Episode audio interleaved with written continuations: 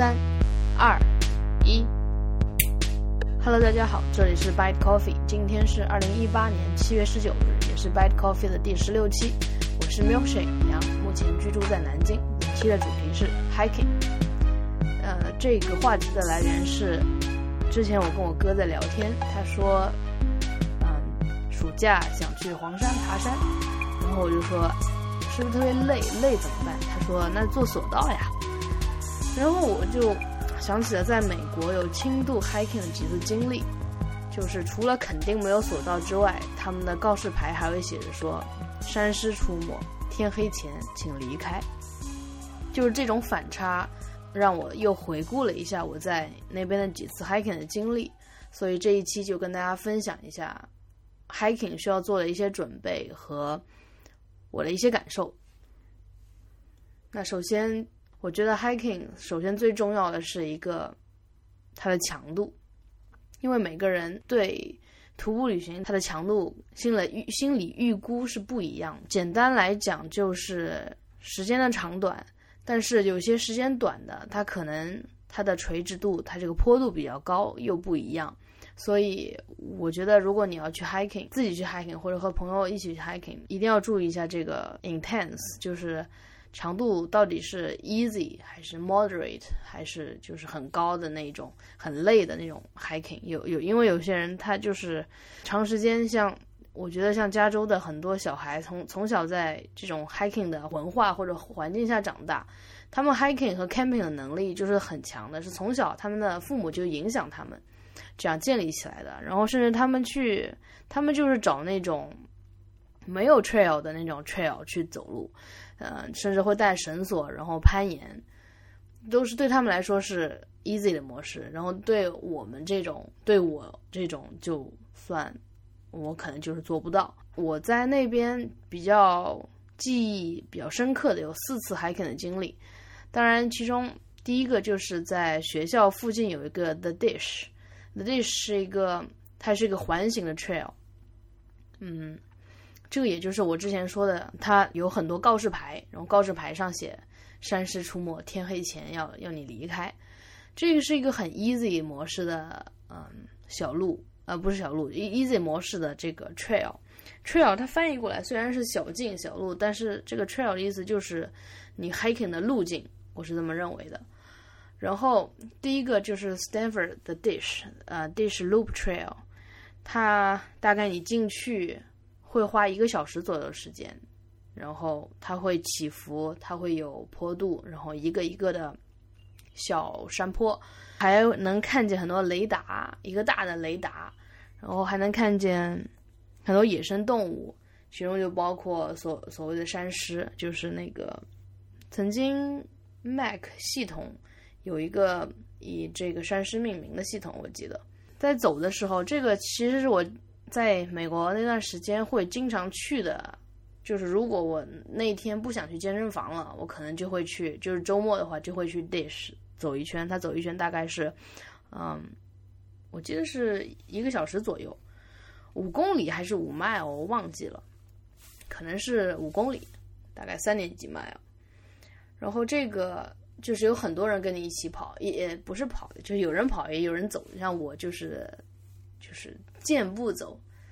就是这样一种嗯中老年活动。整个走下来其实也挺累的。这个就是很一个很 easy 模式的，就比如说一个小时左右的强度。然后第二个就是在在那个 Mountain View，就是在 Google 总部的旁边有一个 Shoreline Lake，然后那个沿着那条河也有一个很漂亮的呃 trail，有不同的 trail。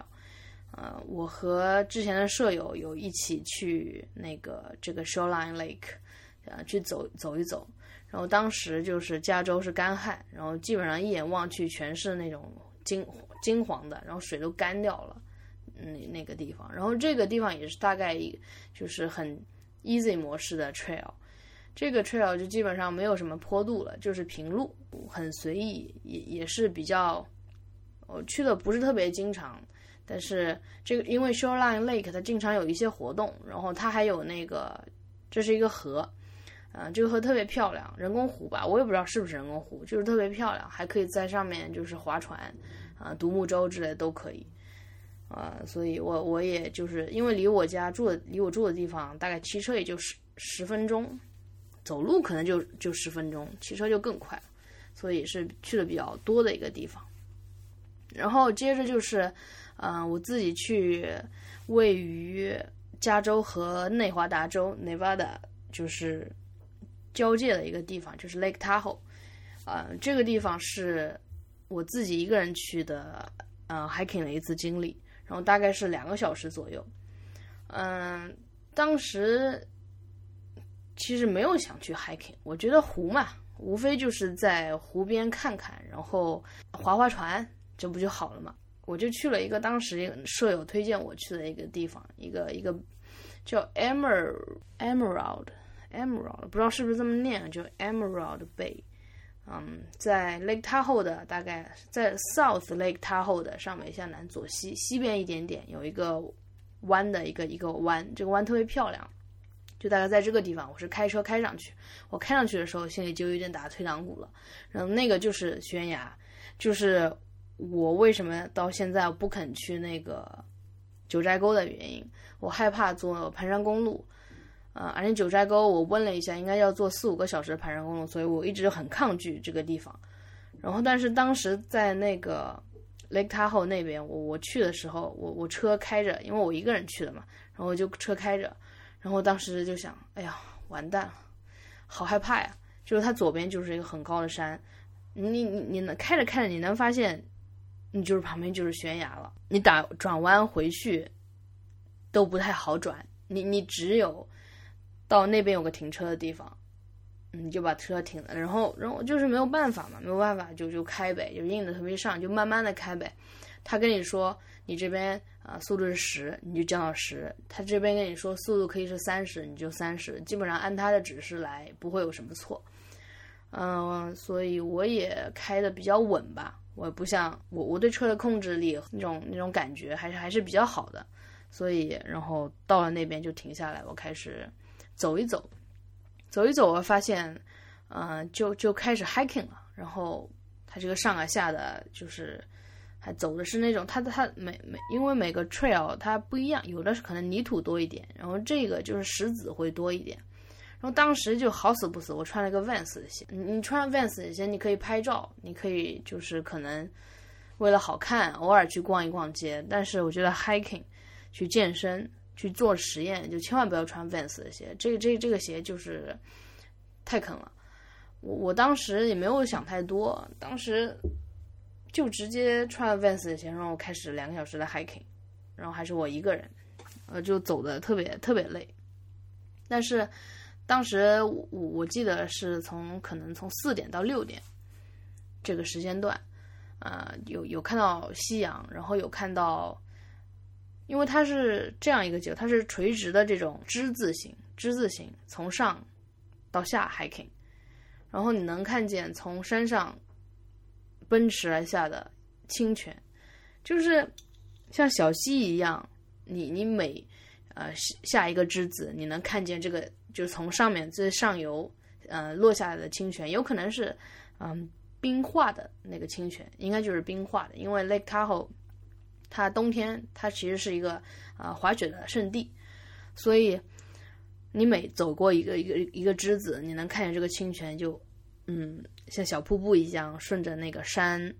山山脊啊，是沿着这个山山山小道，它就流下来，然后特别清凉。喝我是没喝，但是我摸了摸，就是特别特别清凉。然后当时大概那个时间点，月亮已经出来了，然后旁边也有一些树木，我们拍了一张照。然后当时就想到那那句诗，说“明月松间照，清泉石上流”。就是很多时候这种古诗，你能在国外的这种环境里面能想到它，你突然就能想到这首诗。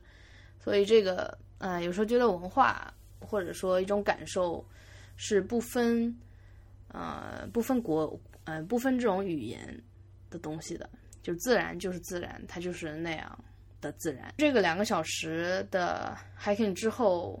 我我那个 Vans 的鞋已经基本上全毁了，所以这个就是一个经验教训吧，还是要做好准备，特别是一个人 hiking 的时候，我还是比较小胆的，小胆就表现在我可能我不太敢一个人 hiking，我我是一个人，但是我会跟着，比如说前面看着像一家三口、一家几口人，我会跟着他们一起走。我害怕一个人走丢，就是如果晚上就是他渐渐暗下来之后，我我还是会会害怕的。所以包括在旧金山街头的时候，我会也会很怂的，就是跟着。如果我一个人的话，我会跟着前面有一个，就是如果他们俩是高大的，我就偷偷的跟着他们，跟在他们的右边，就好像我们是一起的一样。这这也是一个我我自己就是给自己壮胆的一个方式吧。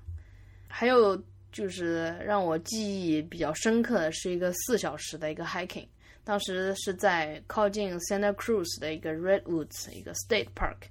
嗯，嗯，是别人带我去的。当时就就是因为这个，大家对 hiking 的认知不够不够不够详细，大家对 hiking 的认知不对等吧。然后当时对方觉得 hiking，然后我也说我喜欢 hiking，然后那那次之后我就说 I don't like hiking。每个人体力也不一样，然后。他可能觉得特别轻松的事情，在我来看就已经就是气喘吁吁，已经竭尽全力了。然后甚至他想，呃，走一个八小时的 hiking，我然后但是我我觉得体能到来回一共加起来四个小时已经是极限了。就这样一个并不特别美好的一个 hiking 的经历。但是当时那个里面的大树还是特别高，那个 redwoods，这个是。嗯，就是这上面四个 hiking 的地方，嗯，都在基本上都在加州吧，呃，或者加州和内华达州交界的地方，然后把它的链链接都发在那个 show notes 上面。如果有在这几个地方的人，可以去呃看一下。所以就这一部分重点，我是想说 hiking 的强度，就是以前可能在国内我们没有太注重 hiking，呃，这个徒步旅行的强度，你可能会觉得。我到了那个地方，我走不动了，我可不就坐索道嘛。然后，但是在美国，它真的就没有索道给你坐，就是它这个，呃，比较自然、比较贴近自然的一个东西，它甚至信号都没有。嗯，我还是觉得就是去玩，还是为了开心，你准备一定要做好，然后强度，然后你和你的小伙伴一定要把这个，嗯，你你要在了解它的基础上，大家有这个共识，说我们要走一个几个小时的，嗯。啊，hiking，对，第二个就是我觉得 hiking 的装备肯定也特别重要。这个是在，嗯，东西越少的情况下，越少越轻的情况下，尽可尽可能的把一些嗯极端情况考虑到考虑在内。就比如说最近其实我在搬家，作为一个标榜自己是 minimalist 的我，就是找了五个纸箱子，就很大的纸箱子，还有手柄，呃，就是就是手托的那种纸箱子。然后收拾，我就先收拾我当前不用的东西。我发现除了几个耳机盒，还有电脑盒之外，其他的东西都是我天天要用的。我觉得这一点我很满意，对自己露出了老母亲的欣慰的表情。我有做到，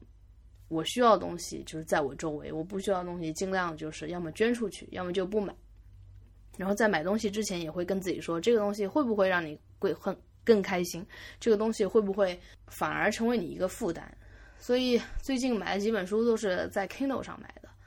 也有像松浦弥太郎的几本书 Kindle 上都没有，然后没有我就就不看了，就是比较极端，啊，也比较简单。对，就是我觉得你 hiking 的装备也要以这个思想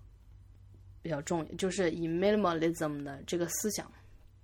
你就想着哪些东西是你一定要、一定要、一定要带的，不带不行。那有有哪些东西是你可带可不带的？有哪些东西是你一定不需要带的？然后我就想了想我，呃，我回顾我的这几次经历吧。首先就是天要快下雨的时候，我都会带一件就是 Vans 那个防雨的一个一个薄薄的衣服。然后因因为有这个衣服，我就是从回国在南京的这段时间，我都没有用伞。然后后来有有伞也是阳伞，就是我发现没有伞在南京这样梅雨季，我都是就是以各种方法过来了。不是说伞不需要，只是说有有伞对我来说有点烦，因为我是那种我看着伞上面有雨，我甚至会把它擦干，然后把它整整齐齐的呃收起来。然后再就好像新的一样，再把它弄好，弄成一个嗯很 perfect shape 的这个伞伞的样子。所以我有这方面的强迫症，我就觉得我我不喜欢这样，其实。但是就从源头上解决这个问题，我我就不用伞了。然后那件衣服，我觉得就是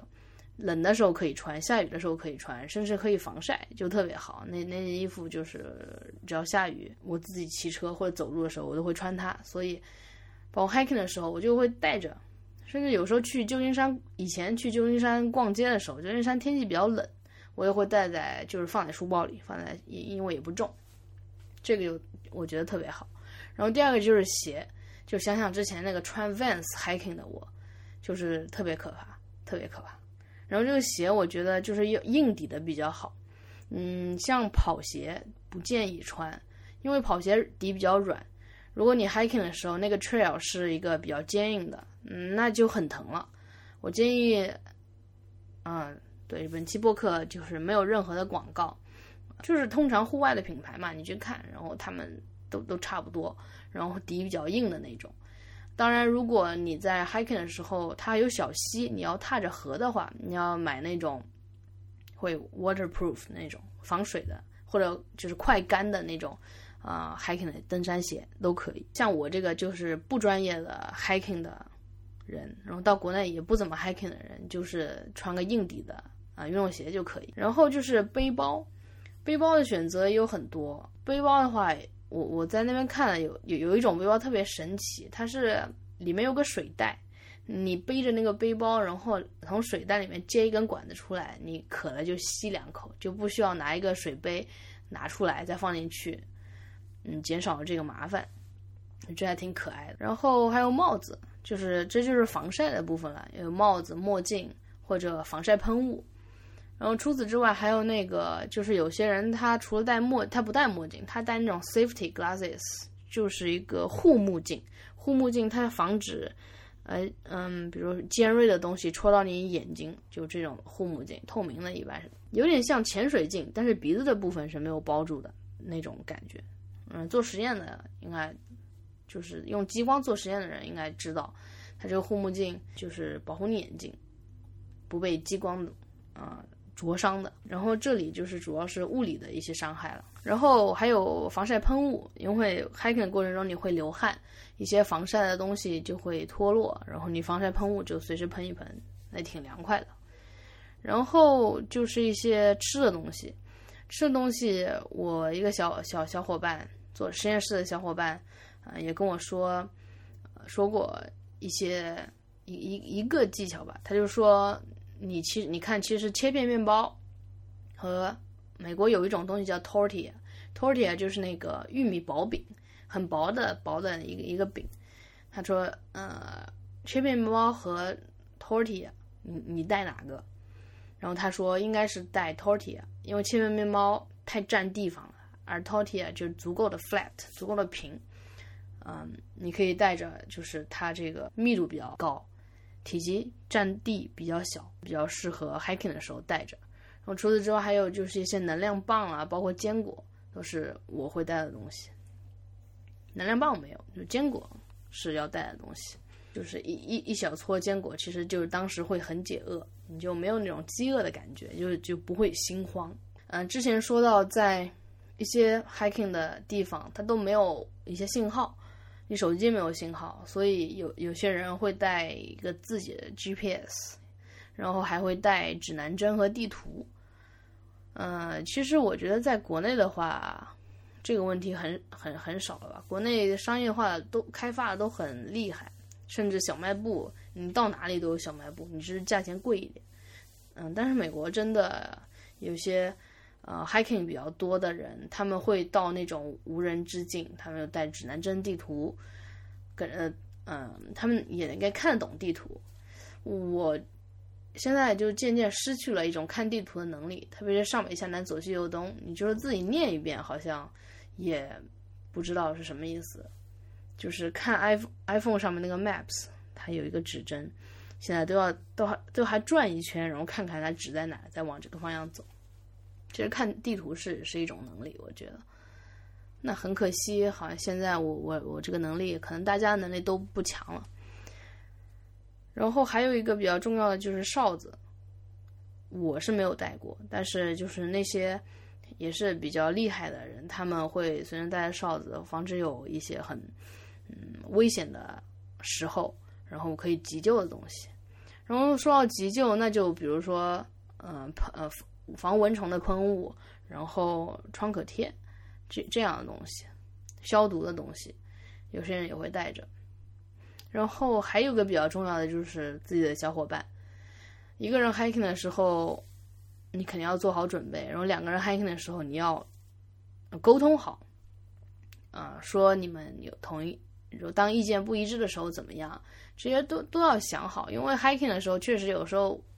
如果你 hiking 八个小时，会很累，然后人处于脱水的状状态，然后水又有的时候很重，有的时候水你在一开始就喝完了，这种沟通的东西。是要在事前进行交流的。自己一个人 hiking 有一种独行侠的那种感觉。我之前前面说到那个小伙伴，他就是 Michael，他只要一放假就会随便找一个什么地方去 camping。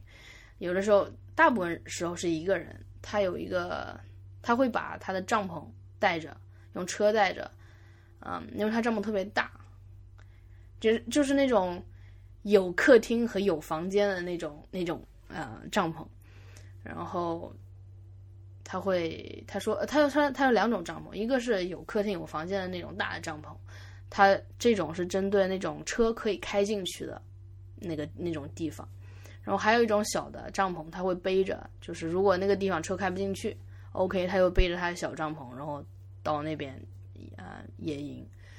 然后我就问他，我说你 camping 的时候，因为比如说说像 Yosemite。这个他晚上是没有不供电的，然后我说你晚上在那干什么？他说 sleeping。我说嗯好 sleeping。然后最近有有看完一本薄薄的一本书，叫《安静》。这本书是讲一个一个喜欢探险的人，他到比如到最高的山呐，到南极，啊，他花了五个月还是多久我忘了，就是穿越南极。然后当中的一些事情，他说南极就是安静，就是没有你想没有人类文明的地方，就特别特别安静，特别特别特别特别安静。他那本书比较，就是他的那本书的介绍，中文介绍会比较鸡汤。他说每个人都要找到自己的南极，其实就是每个人得有自己独处的时间。然后在这个独处的时间，你害不害怕跟你自己独处？我觉得我特别不害怕跟自己独处。因为有事做，那你要不然就健身，要不然就就做播客，然后看一些你喜欢看的书。我觉得就就特别好，对我来说特别好。有些人他会慌，他在一个人的时候就慌，嗯，我我好像没有这种感觉，我觉得挺好的。就是安静的时候，你就想想 silence。然后呃，对，除了这本书《安静》，他会。它里面讲了几个例子吧，其中有一个例子就是在 Mo MoMA 一个行为艺术家，他就坐在那儿坐了好几个月。呃，这是个行为艺术，他就和呃在 MoMA 逛的这个人对视。他说他刚开始的一个月一个一个星期吧，他能听见很多周围人嘈杂的说话声。呃，第二个星期他开始能听见 MoMA 外面啊穿梭而过的这个车。是什么声音？然后又过了很很久，他能听见这个 MoMA 外面街道，就是这种窨井盖硬币丢在上面的声音。他能听到的声音其实是越来越远的。这个是其我我觉得是一个关于注意力的注意力，就是你想听到什么，你是被声音大的东西吸引，还是被声音小的吸引？这个在我觉得在工科在系统实验上是被称作灵敏度的一个东西。就是你这个灵敏度 sensitivity 高不高？然后 sensitivity 高的时候，那什么是 sensitivity？就是你能探测到的最小的信号就是 sensitivity。其实人有时候在他周围声音最大的东西，并不是一些所谓的对他好的东西。我的意思是，人你要提高自己的灵敏度，就是可感知的东西越多。那也不能这么说，不能说可感知的东西越多，你获得的就越多。但是可感知的东西越多，我又想到另外一个事情，就是自闭症的孩子，他们的灵敏度其实是非常高的，所以普通人感受不到的东西，他们会害怕。他就在同一个场景下，如果一根针掉在地上，普通人没有什么反应，他们就会尖叫，因为他们灵敏度太高了。对，所以所以这个就是什么事情极端了，我觉得可能都不是一个嗯好的事情。但是灵敏度很高，或者说这种经常出艺术家、出天才，所以这也不能说不能说人来认定是好的还是坏的，只能说适不适合，或者说。其他什么东西？这个就太玄学了，我自己也不知道自己在说什么。就是说一个噪声，那么还是拉回来。嗯，推荐这本书的原因就是，你我我我想问一问，就是听众，你害不害怕和自己相处？你害不害怕就是周围没有音乐，没有手机，嗯，没有其他的信息，你就坐坐在那儿，有点像冥想的那种感觉。你是会想到几呃几年以前，比如说一次出游的经历，还是想到你和某些人的一些对话，还是想到你喜欢的人啊，比如说笑的样子？就是对我来说，这个很多东西可以想。然后有时候我走在路上走着走着之后，都自己会笑出来。但是我也有问过一些人，确实他们好像似乎是有有一些些害怕这个独处的时间的。大家可以想一想这个问题。最后一本推荐的书是叫《夏日走过山间》，也就是本期播客的名字。这本书是一个，是一八几几年一个特别有名的人写的。我当时看到这本书是在我去美国之前，也就是好一六年一六年的暑假，是个夏天。我在上海，上海那个无印良品就最大的那个店，它有很多书卖。我当时被推荐的那一天，就刚刚好那一天被推荐的是这本书《夏日走过山间》，呃，就是可能一个推荐的一个一个 curator，他写了一行用粉笔在一个小黑板上写了推荐的话，然后我当时就买了。我觉得这个封面特别好看，是一个嗯很多颜色，那个颜色色块我也很喜欢，组成了一个像山峦的一种感觉的嗯书面。然后我当时翻了，因为翻了翻，我发现他讲的那个地方就是内华达山脉，就是加州往那边也也是在那个 Yosemite 那边那一块地方，就是加州。然后想，哎，就是很神奇。你看到这本书，然后他书上写的是你要去的那个州，我就去了。然后其实 Lake Tahoe 也是在那个山脉的一段吧，因为开到那边其实很有很多山路。我在那边还认识了一个一个一个阿姨吧，一个，对，可以说是一个阿姨。然后她喜欢很喜欢这个作者，后来我就把这个书，因为我看过了，我就送给她了。当时觉得，嗯，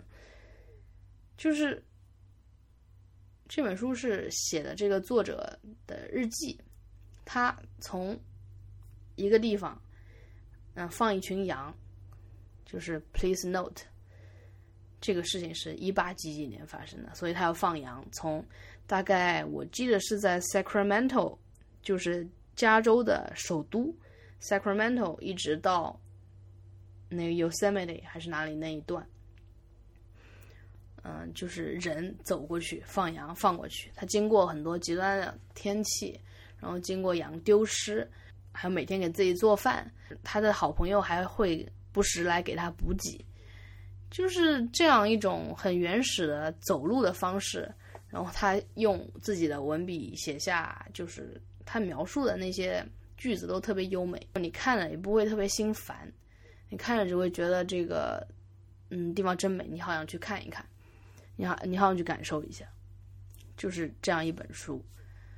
就是觉得跟这个书结识的很巧，然后最后我还送给他，就是送给一个喜欢这个作者的人。我觉得特别好，就是最近有在想，嗯嗯，就是在国内好像没有什么 hiking 的这种气氛。首先，我觉得可能是因为我生长的地方是一个平原比较多的地方，你就像扬州，我妈妈就一直跟我说，我们扬州没有山，我们扬州有的是假山，就是特别搞笑。然后虽然我住在离紫金山很近很近的地方，长达可能八九年，就是南京的紫金山嘛，南京紫金山已经是哇，南京很骄傲了，我觉得四百多米已经很骄傲了。上海的佘山只有一百米，嗯，但是紫金山好像我都是室友带着我去的，我自己从来没有主动去过。以前就是大一的时候，我觉得就是一个，嗯，很宅的人，就是别人拉我，我会愿意去，然后自己没有什么主动积极性去这些接近接近自然的东西，可能就觉得在操场上跑圈，或者说在健身房跑个四五十分钟就就可以了。就这两天我在想，哎，紫金山是怎么上去的？是从下马坊那边中山陵爬上去，还是说在哪边爬上去的？我就我已经忘记了。也就是我如果要，因为我虽然我在这边住了八九年，但是如果我真的要自己一个人去紫金山，我还得在百度、再 Google 一下这个路线。因为因为最近我 Google 了，发现好像说都在白马公园，白马公园那边上去，还是有索道，还是有什么的。所以打算等天气凉了，看看有没有什么呃爬紫金山的好路径。还推荐一个 app 吧，就是我找的，我在 Google 里面就搜 the best trail in 南京 in 上海，就这样。然后找了一个 app 叫 All Trails，然后这个 app 就是我之前所说的，像 Stanford Dish Loop Trail，还有 Shoreline Lake，还有那个 Lake Tahoe 的 trail，还有这个。啊，Redwoods State Park Trail 在这上面都有，我链接都在放在那个 show notes 里面。然后这个这个 app 就是它会告诉你，呃，这个城市最好的呃 hiking 的地方在哪里，然后需要哪些准备。你可以用 PDF 把它打印出来，把这个 map 把这个地图打印出来。它是一个付费，就是免费加收费模式吧。然后也有一个终身免费的，我觉得对于我这种就就算了。我我打算先，比如说去哪里，在在南京，就是很很，呃，unfortunately，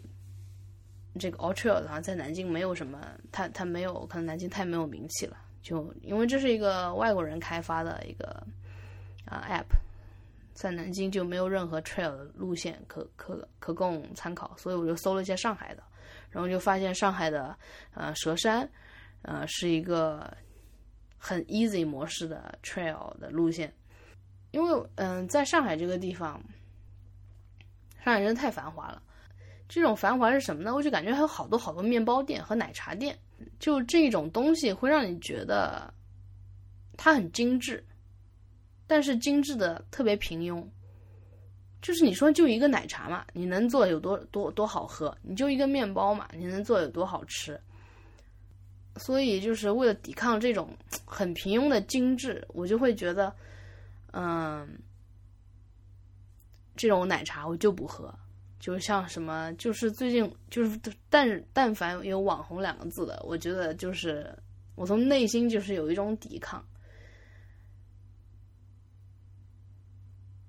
就是对非常精致，但是确实就是非常平庸。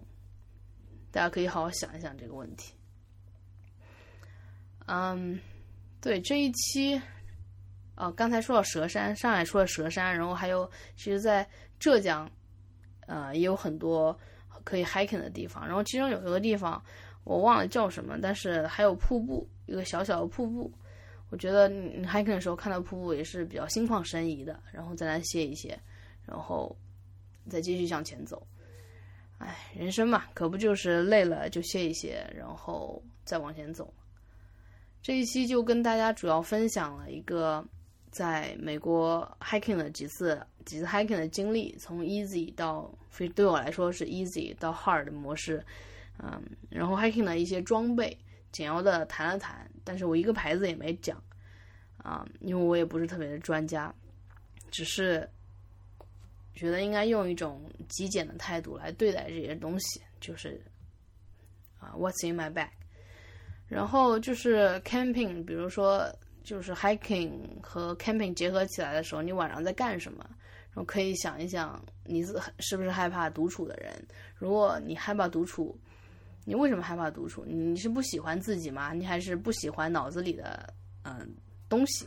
还是觉得其他什么原因？然后最后就是在城市里面，我们怎么去找它的 trail？我推荐了一个 app，